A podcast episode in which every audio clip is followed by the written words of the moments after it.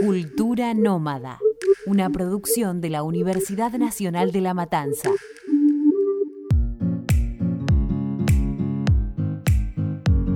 Somos cultura nómada. Estamos acá, pero también allá. No podemos quedarnos quietos ni un segundo, ni un segundo. Un viaje virtual, explorando lugares recónditos, quizás alejados del turismo usual.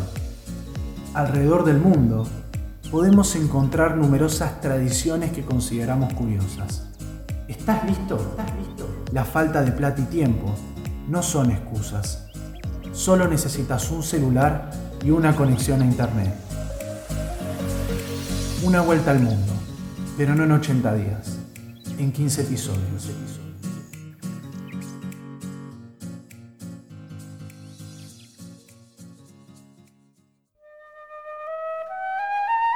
Mea Shearim, el barrio ultra ortodoxo de Jerusalén.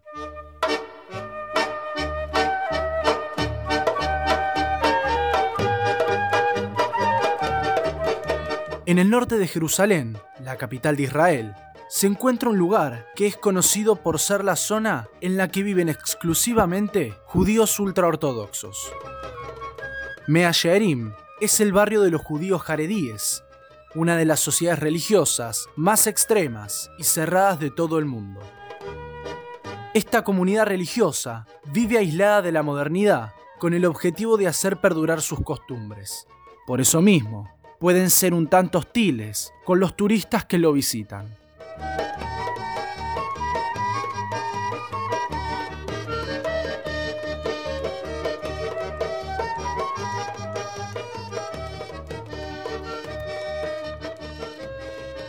Hagamos un viaje en el tiempo.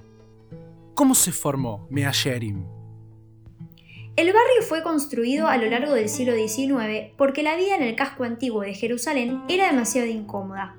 Había casas muy chicas de dos habitaciones para unas 10 personas. Mea Shearim se estableció en 1874 como uno de los primeros asentamientos judíos. Una sociedad constructora formada por unos 100 accionistas pusieron en común sus recursos para levantar el nuevo barrio. Los miembros de la sociedad compraron unas tierras a las afueras de la ciudad vieja de Jerusalén, donde las personas estaban en condiciones de hacinamiento y con falta de higiene. Ahí construyeron sus nuevas casas con el objetivo de mejorar su calidad de vida. La construcción la llevaron a cabo tanto trabajadores judíos como no judíos. En principio se estructuró como un barrio patio. Estaba rodeado por una pared y sus puertas se cerraban por la noche. En octubre de 1880, 100 departamentos estaban listos para su ocupación y para asignarlos a las familias se realizó una lotería. Llegado el siglo XX, ya había 300 casas, un molino de harina y una panadería. Y Mea Shearim se convirtió en la primera ciudad de Jerusalén en tener luces en la calle.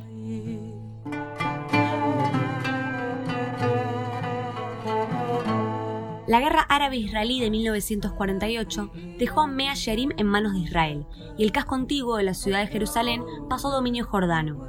A los judíos de Mea Shearim nunca se les impuso el servicio militar, dado que por cuestiones religiosas no tienen permitido portar armas. Tampoco se les exigió que asistan a las escuelas laicas, ya que están obligados a estudiar en una yeshiva, que es un centro de estudios de la Torá. Mea Shearim significa 100 puertas en hebreo, el nombre se refiere a las 100 puertas evocadas en la Torá, que correspondía a la sección semanal que se leía en la sinagoga durante la semana en la que se creó el barrio.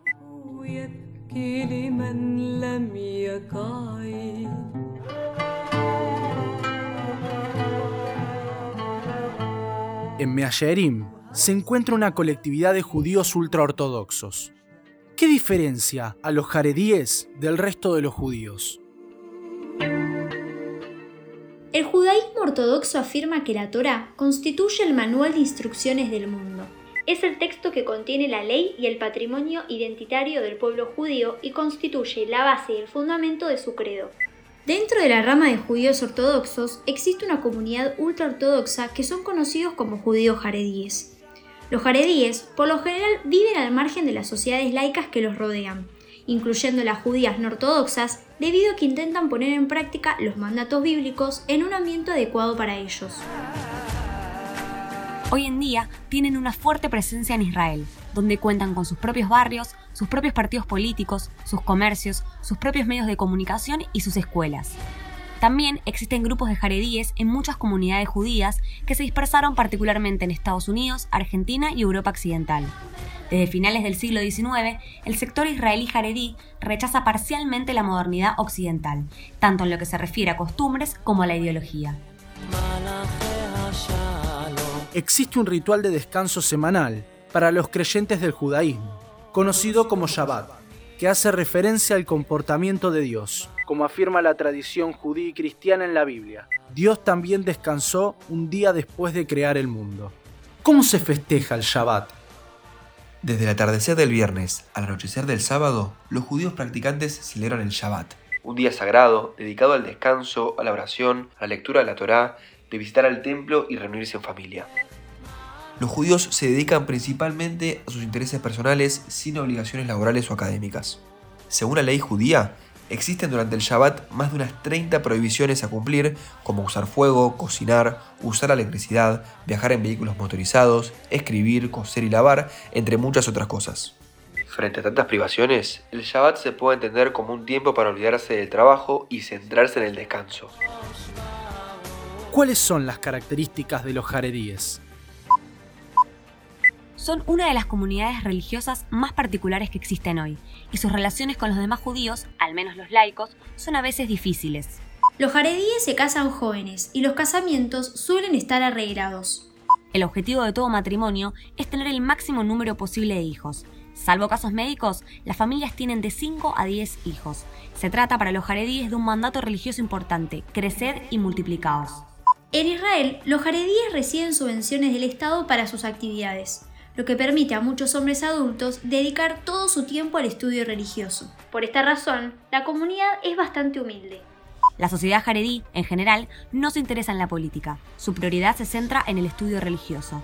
Sin embargo, para defender sus intereses, se vio obligada a crear partidos políticos religiosos. Los ultraortodoxos tienen terminantemente prohibido ver la televisión, aunque tienen permitido tener internet en casa siempre que posean un filtro parental. Los principales medios de información son sus propios diarios que están en relación con sus creencias. Esos diarios, de todas formas, deben cumplir ciertos requisitos, como por ejemplo, no pueden aparecer fotos de mujeres en sus páginas.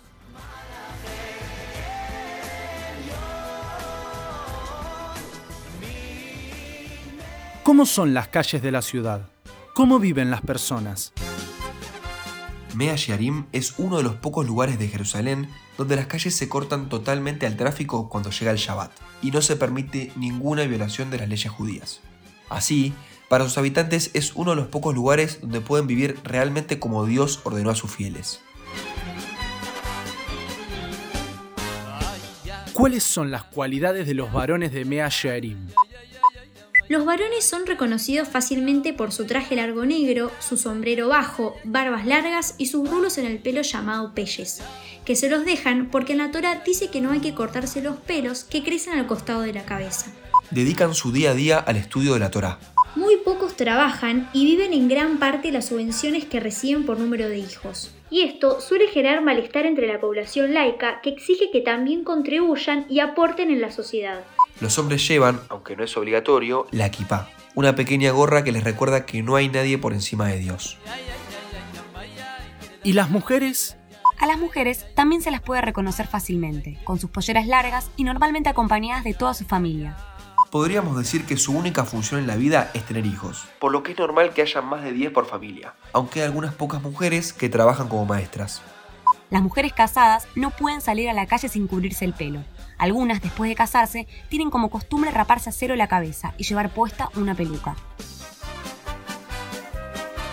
En sus calles se habla mayoritariamente Yiddish, el idioma originado en el centro de Europa en el siglo IX. La comunidad judía ultraortodoxa de Mea Shearim es una de las sociedades religiosas más cerradas. Está luchando constantemente contra la revolución digital porque creen que eso los va a alejar de la religión. Como se niegan al avance tecnológico, usan pasquines para informarse. Son unos carteles que cuelgan en las paredes de las calles, que los renuevan día a día y que hacen la función de diarios. Se caracterizan por ser una comunidad que busca aislarse y que ve a la modernidad como un peligro.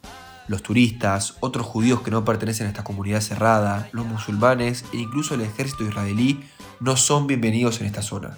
Incluso hay carteles pegados en las paredes que invitan a los visitantes a retirarse. En resumen, Mea Sherim es una de las sociedades religiosas más extremas y cerradas.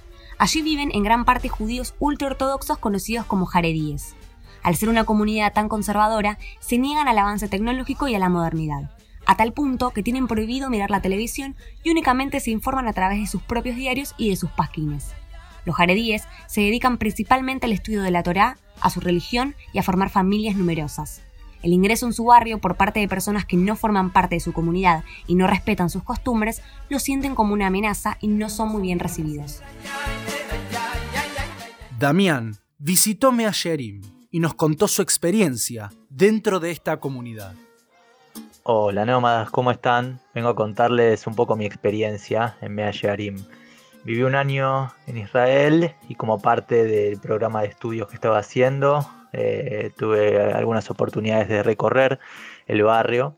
Es un barrio que realmente por la arquitectura y por la vestimenta de quienes eh, residen allí te traslada en el tiempo a, la Edad Media. La mayoría de, los hombres y las mujeres están vestidos como en los guetos de Europa eh, y la arquitectura, bueno, es la arquitectura propia de, Jerusalén, con esa piedra blanca, pero bueno, bastante quedada en el tiempo, muchas de las viviendas. La anécdota que tengo allí eh, no es demasiado alegre, porque bueno, eh, en las paredes eh, se indica que se sugiere entrar al barrio con, recato, eh, con recato en la vestimenta, es decir, que hay que estar con pantalón largo los hombres y las mujeres con pollera larga. Y, bueno, nosotros como parte del plan de estudio eh, recorrimos el lugar, intentamos ir lo más adaptados al espacio, lo más adaptados posibles, pero bueno, la gente del lugar se dio cuenta que no éramos de allí, no, no les agradó nuestra presencia y de una manera un tanto violenta nos invitaron a, irnos. Pero bueno, me parece que más allá de, ese episodio, eh, es un lugar muy interesante para, conocer la historia, para conocer también la, actualidad de una parte de, la sociedad israelí. Así que bueno, si les, si les es posible y, les interesa, me parece que está, está buenísimo poder recorrer y conocer este lugar.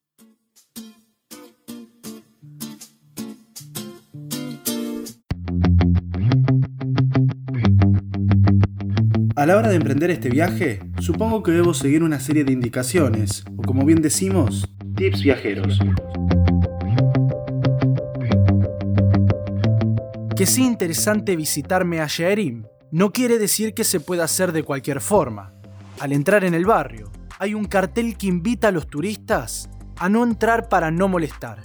Él mismo dice, los grupos que atraviesan nuestro vecindario ofenden seriamente a nuestros residentes.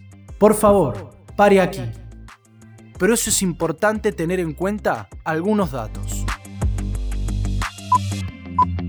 Está prohibido ir de la mano, besarse, sacar fotos o videos. Para los hombres se recomienda no ir con pantalones cortos y para las mujeres que vistan siempre pantalones o polleras largas y sin escotes. Durante el Shabbat, los negocios y restaurantes permanecen cerrados y tampoco funcionan los transportes públicos. Uno de los momentos más interesantes es visitarlo los viernes al atardecer con los preparativos del Shabbat, o los sábados por la noche luego de la gran cena al finalizar su día sagrado. Si ves que hay algún tipo de enfrentamiento con la policía o con otros judíos, es mejor irse. La violencia y el recelo entre los judíos no jaredíes y los ortodoxos es frecuente en Israel. Si vas a viajar a Israel, tenés que probar las comidas típicas judías, como por ejemplo el pan de pita, una variedad de pan plano levemente fermentado, el falafel, una croqueta elaborada con garbanzos triturados, el hummus, una crema de puré hecho con garbanzos, jugo de limón, tahini y aceite de oliva, el shakshuka, un plato que consiste en huevos cocidos en una salsa de tomate picante, el jaime, uno de los platos más populares de pescado y el principal a la hora de recibir el Shabbat. Se prepara cocinando varios trozos de pescado en una salsa compuesta por tomates, ajos, aceite de oliva y especias. El sabish, un clásico sándwich en pan de pita, que tiene sus ingredientes berenjena frita, huevo duro, hummus y perejil. muy importante tener en cuenta que si te interesa visitar este lugar, hay que respetar sus creencias porque es una comunidad que se siente permanentemente agredida por un mundo extraño y opuesto a sus ideas.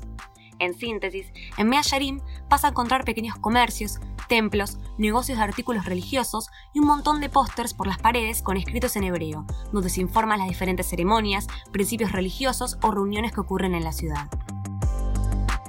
A pesar de la hostilidad de sus habitantes, visitar Mea Shearim resulta interesante, ya que nos permite, una vez más, darnos cuenta de la diversidad cultural que nos rodea y entender que nuestra realidad occidental no es la única que existe.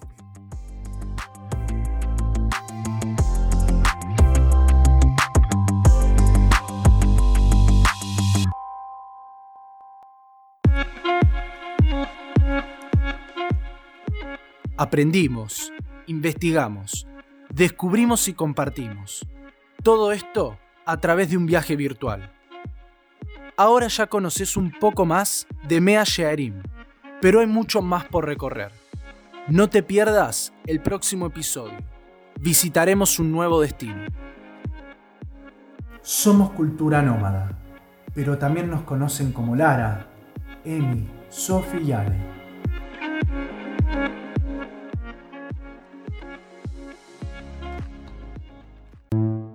Escuchaste un podcast del Taller de Producción y Administración en Medios de la Universidad Nacional de La Matanza.